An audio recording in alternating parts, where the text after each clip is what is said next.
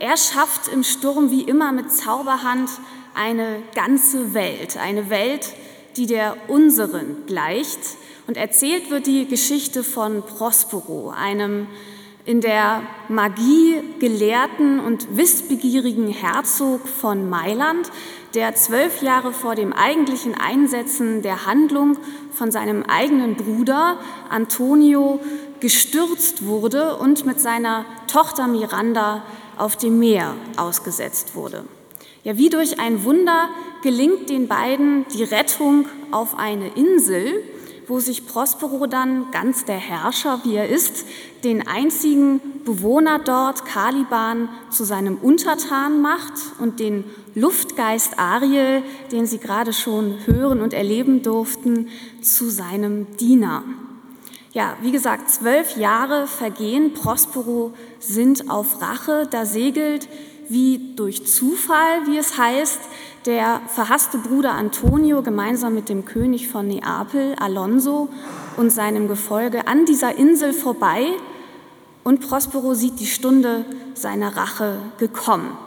Er entfacht mithilfe Ariels den gewaltigen Sturm, den Sie gerade gehört haben, der dann seine verbündeten Gegner an die Gestade seiner Insel spült, unversehrt zwar, aber dort sind sie natürlich jetzt seiner Macht ausgeliefert. Also keine gute Ausgangslage für alle Gestrandeten. Was tun sie? Der König von Neapel, Alonso, beklagt den Verlust seines Sohnes Ferdinand. Prosperos verhasster Bruder Antonio versucht, den Bruder des Königs, Sebastian, dazu zu überreden, es ihm gleich zu tun, den eigenen Bruder zu ermorden, um dann selbst den Thron zu besteigen. Caliban, der Ureinwohner der Insel, findet in einem Außenseiter der gestrandeten Gruppe, denn die Gruppe ist in einzelne Teile versprengt, auf der Insel gelandet. Er findet in Stefano seinen neuen Meister. Er möchte ihm statt Prospero dienen, versucht aber gleichzeitig Stefano dazu zu überreden, Prospero zu ermorden.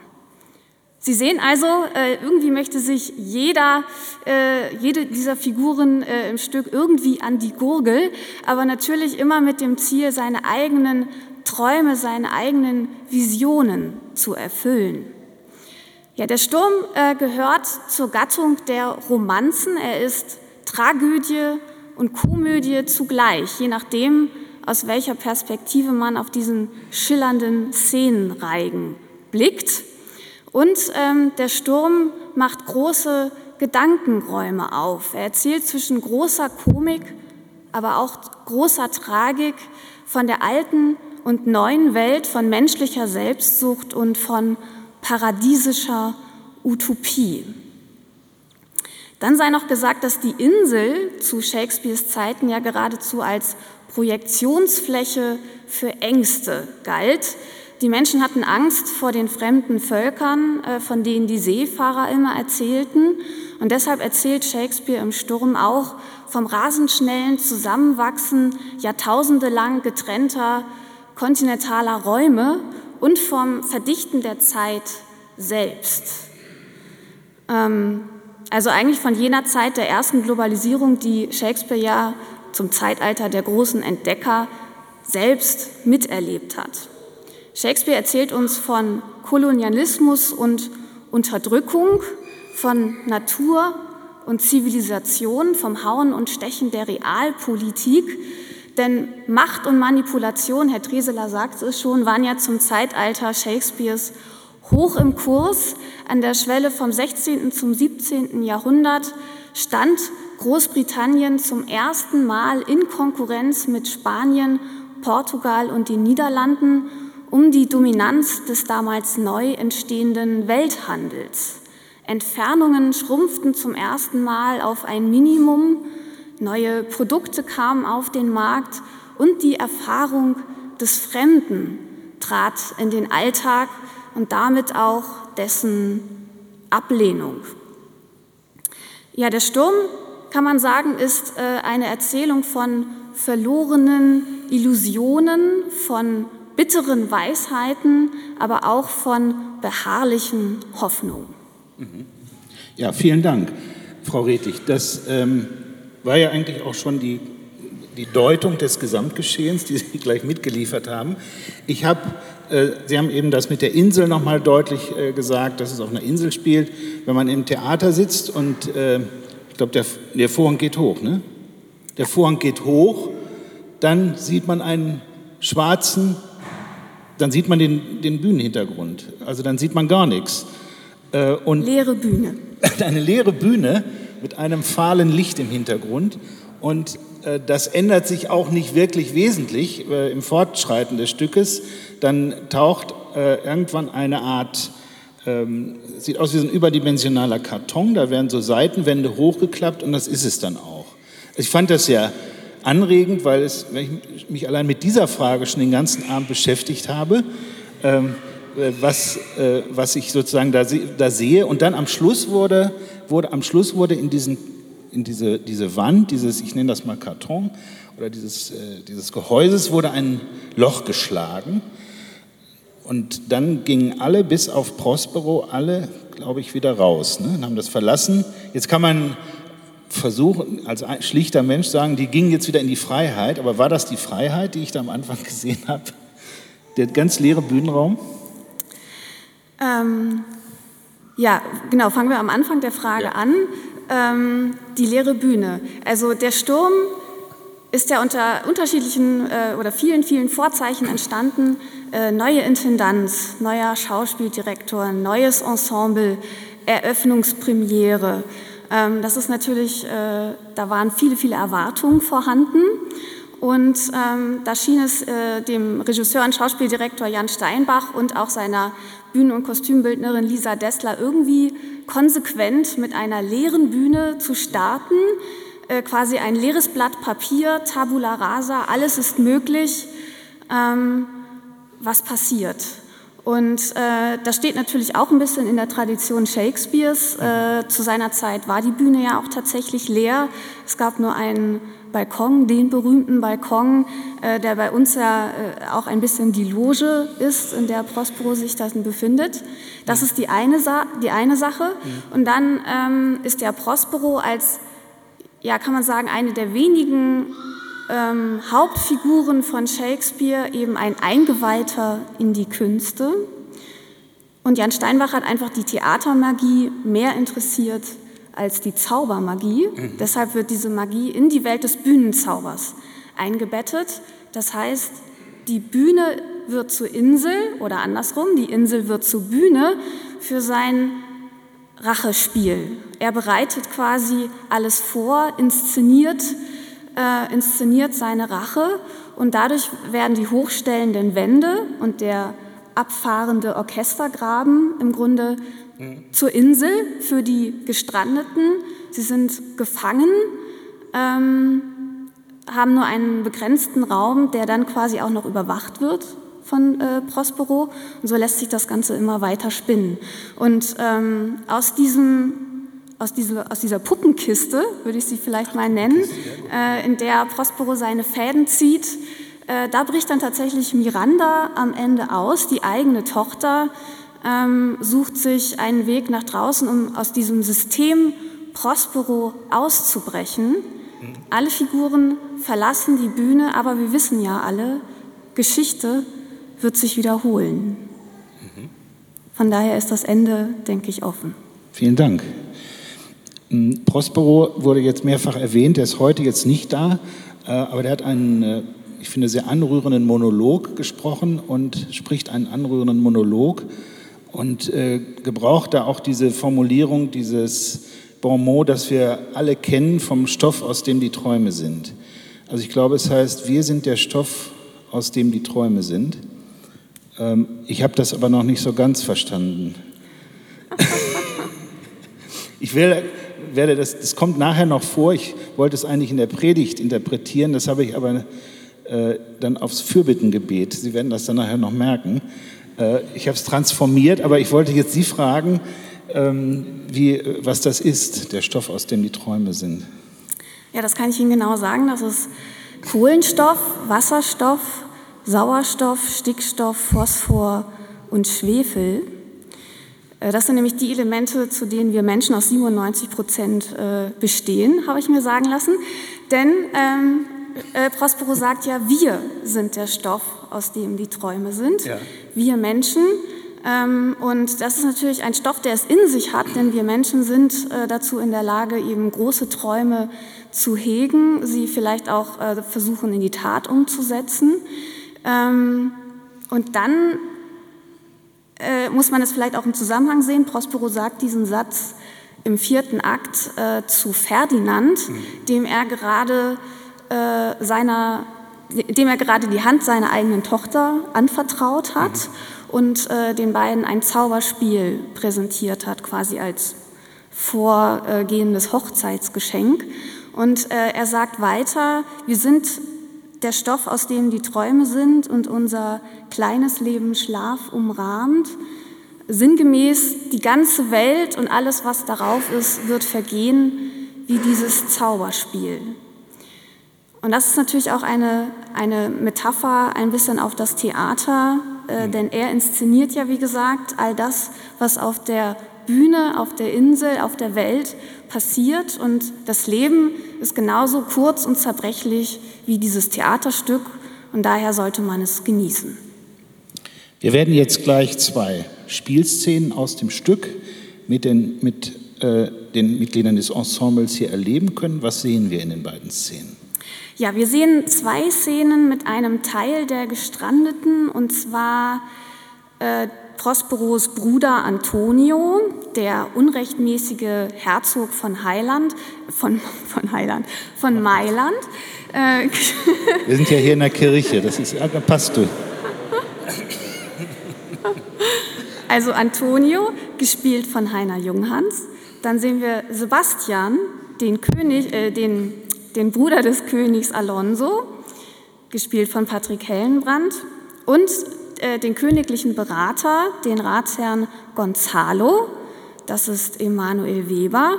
Und die Situation ist folgende. Ähm, Gonzalo versucht seit geraumer Zeit, äh, die Gruppe der äh, Schiffbrüchigen bei Laune zu halten, die Stimmung oben zu halten, was ihm nur mäßig bis gar nicht gelingt. Äh, sodass er sich dann irgendwann in eine tagträumerische Vision flüchtet, an deren Ende er dann in einen mysteriösen Schlaf verfällt. In der zweiten Szene deutet Antonio diesen Schlaf Gonzalos und äh, des Königs Alonso als ja, quasi göttliches Zeichen, könnte man sagen, ähm, die Gunst der Stunde zu nutzen, die Karriere Sebastians voranzutreiben, natürlich auch seine eigene. Allerdings hat er da die Rechnung ohne Ariel gemacht. Liebe Gemeinde, in der Predigt will ich tatsächlich den vorgeschlagenen, im Kirchenjahreslauf vorgeschlagenen Predigtext zugrunde legen, den Sie auf Ihren Ablaufzetteln auch finden. Das ist eigentlich etwas, was gar nicht geht. Weil bei den Vis-à-vis-Gottesdiensten muss man sich ja auf das Stück beziehen das besprochen wird. Aber in diesem Fall hatte ich den Eindruck, es geht doch eine Fügung, woher auch immer. Visionen. Also die erste Vision, des, die Vision die haben wir eben gesehen, des klugen Ratgebers Gonzalo. Nochmal der Kernsatz, in meinem Staat wäre alles andersrum und jede Art Verkehr wäre nicht erlaubt, überhaupt keine Art von Verkehr. Im Überfluss und freiwillig müsste die Natur mein unschuldiges Volk ernähren. Also alles Gute kommt von oben, von unten oder von selbst. Produktion, Handel und Wandel sind genauso unnötig wie gesellschaftliche Strukturen und Instanzen. Einige von Ihnen werden wahrscheinlich jetzt schon unruhig. Männer sind arbeitslos und Frauen unschuldig und rein. Das ist ein Paradies, aber ein fürchterlich steriles. Die Spötter merken gleich, hier kann man nicht saufen und auch sonst keinen Lüsten frönen. Das ist friedlich und langweilig, gesund und reizlos, entspannt, satt und sauber, aber mehr auch nicht. Visionen die zweite, Paulus der Apostel im ersten Korintherbrief. Das sage ich aber, liebe Brüder, die Zeit ist kurz. Fortan sollen auch die, die Frauen haben, sein, als hätten sie keine. Und die weinen, als weinten sie nicht. Und die sich freuen, als freuten sie sich nicht. Und die kaufen, als behielten sie es nicht. Und die diese Welt gebrauchen, als brauchten sie sie nicht, denn das Wesen dieser Welt vergeht. Man kann diese Sätze, glaube ich, ich kann sie nur so verstehen, dass Paulus vom Ende, von, vom Ende aller Dinge auf seine heutige, seine damals heutige Situation blickt. Also er interpretiert alles, was, was ihm begegnet, was ihn umtreibt von diesem Ende. Das drückt dem Leben seinen Stempel auf. Und wer das auch so sieht, dass ihm dieses Ende blüht, der blickt anders aufs Leben. Das Wesen dieser Welt vergeht. Mit diesen knappen Sätzen beschreibt der Apostel das Ende. Und er meint damit nicht, das, was schnell auf der Hand liegen könnte, dass wir unserer selbstverschuldeten ökologischen oder wirtschaftlichen oder politischen Katastrophe zum Opfer fallen könnten. Das befürchten ja viele, dass das mal passieren kann. Halte ich auch für gar nicht so unwahrscheinlich.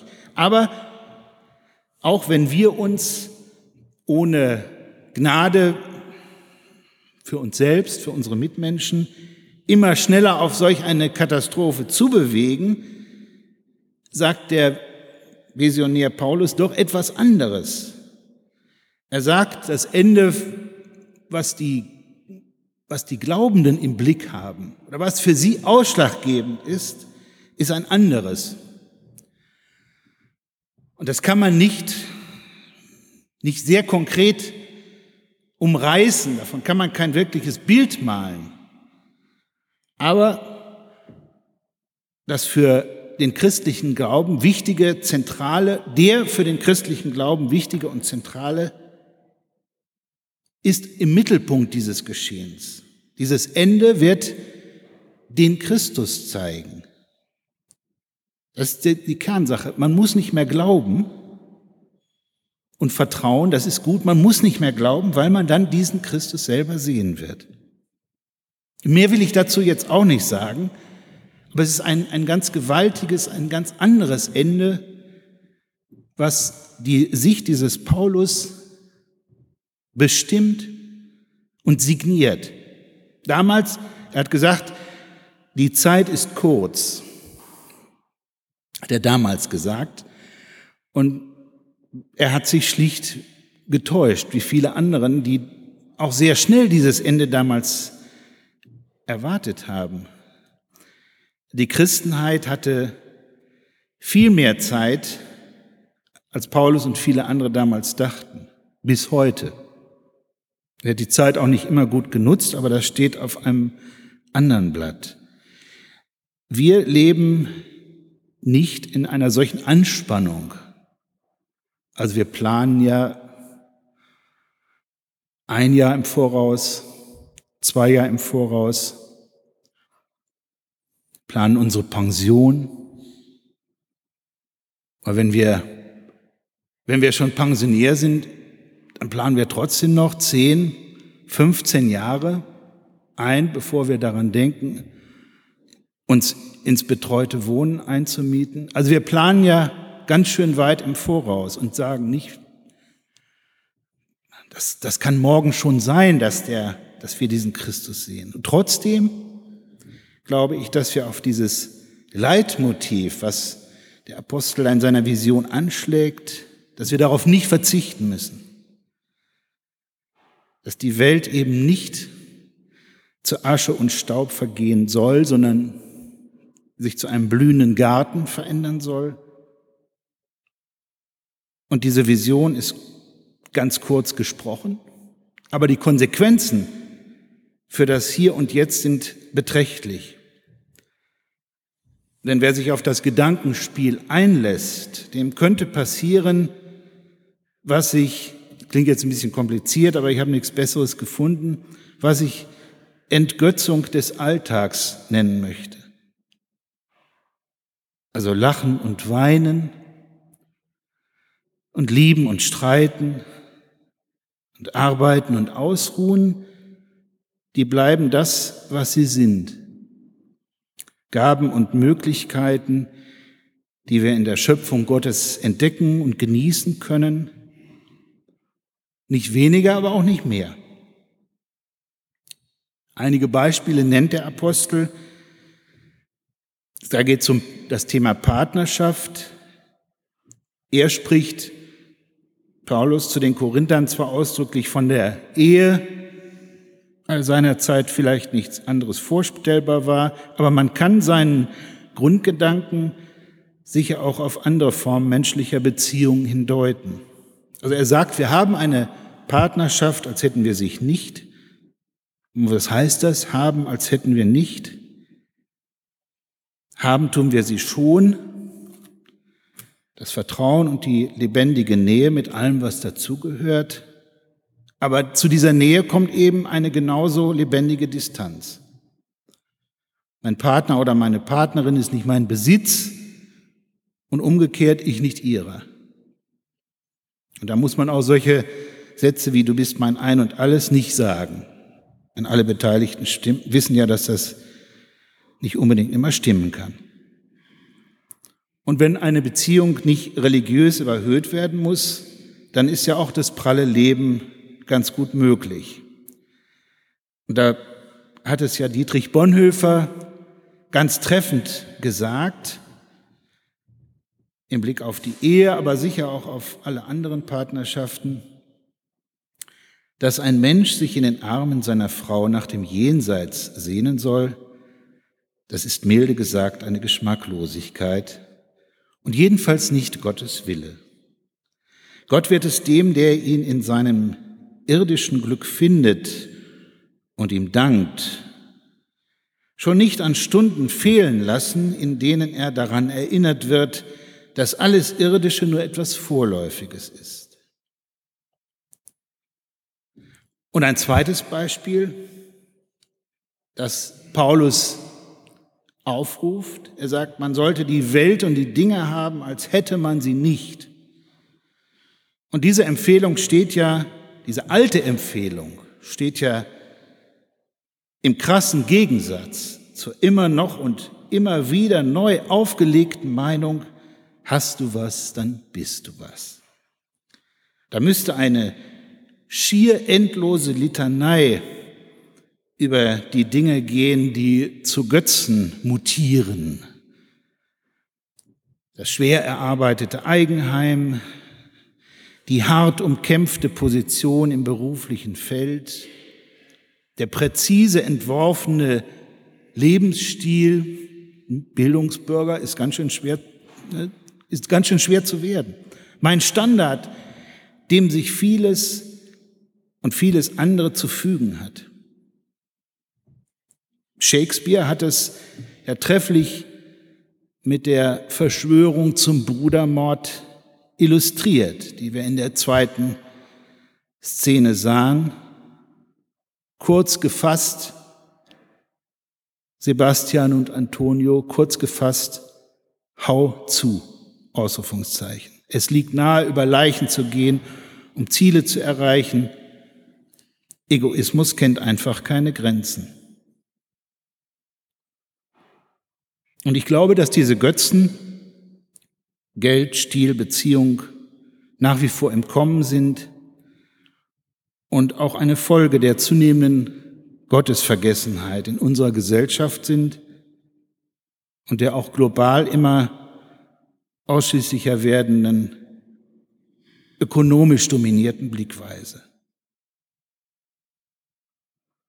Und ich glaube, es ist falsch, dagegen einfach Moralinsäure zu versprühen und sagen, das darfst du nicht. Und wir wollen anders sein. Und dann riecht das so ein bisschen aseptisch, so wie im Wartezimmer. Ich glaube und wirkt nicht.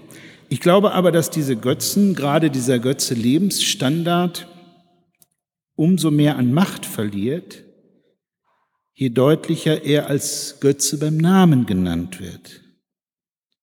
Und die anderen Götzen auch, für die sich Leute krumm machen, für die sie ihre Beziehungen vernachlässigen. Es geht also, das habe ich von der Vision dieses Paulus gelernt, wenn er sagt, wir müssen leben, als ob wir nicht leben müssten. Wir können leben, als ob wir nicht leben müssten. Mittendrin sein und trotzdem loslassen können. Also um eine gewisse Leichtigkeit. Und dann schließt sich für mich der Kreis. Ich komme zum Anfang zurück zur Utopie des wackeren Gonzalo. Im Überfluss und freiwillig müsste die Natur mein unschuldiges Volk ernähren. Er hat, so sinniere ich zum Schluss, eigentlich doch recht. Was braucht man denn mehr? Der Kabarettist Hagen Rether hat unser Dilemma hier im reichen Westen einmal auf den Punkt gebracht. Wir leben im Paradies, aber auf die Frage, wie geht's, antworten wir, muss ja. Das, liebe Gemeinde, muss doch nicht so bleiben. Ich wünsche uns allen viel Leichtigkeit. Amen.